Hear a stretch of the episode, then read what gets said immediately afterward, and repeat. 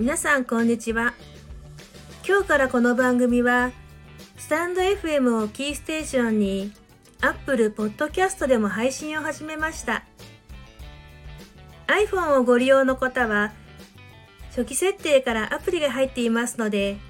そちらからも聞けますよ。フォローよろしくお願いします。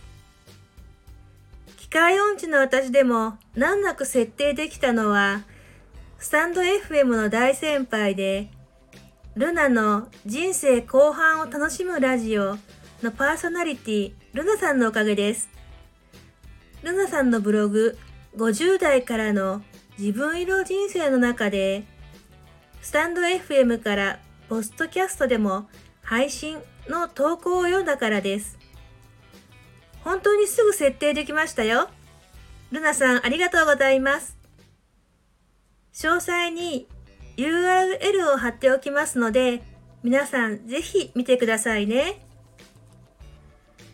さて、本日12月22日は冬至ですね。1年の中で最も昼が短い日です。こんな日は柚子をお風呂に浮かべて、皮膚からビタミン C をしっかり吸収して、風邪をひかないように予防したいですね。香りもしっかり楽しみましょう。柚子は副交感神経といってリラックスされるさせる作用があるので特に高齢者がね身近にいる人は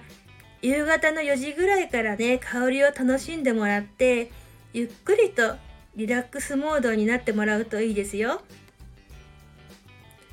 当時だけでなくねあのー、柚子がなかったら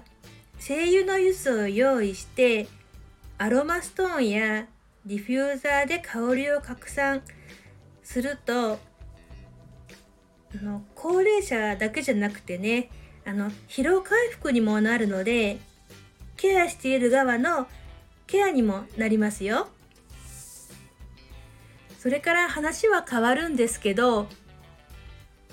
冬至を過ぎると1日1分ずつ日が長くなりますよね。1分でもね、嬉しいです。子供たちが小学生の頃、あの、今はもう成人してるんですけど、あの、小学生の頃ね、学区内のお稽古に自転車で通っていたんですけど、夕方なんてもう4時45分には真っ暗だし、おまけに田舎だからさらに暗いんですよ。なので、心配で帰宅時間になると家でそわそわしていたんですね。で、冬至を境に明るくなるから、冬至が来るとほっとしたものです。まあ本人はね、ママ、星が出て綺麗だよなんて、のんきなこと言って帰ってくるんですけどね。まあ確かに綺麗ですけどね。はい、お聴きいただきありがとうございました。マリコでした。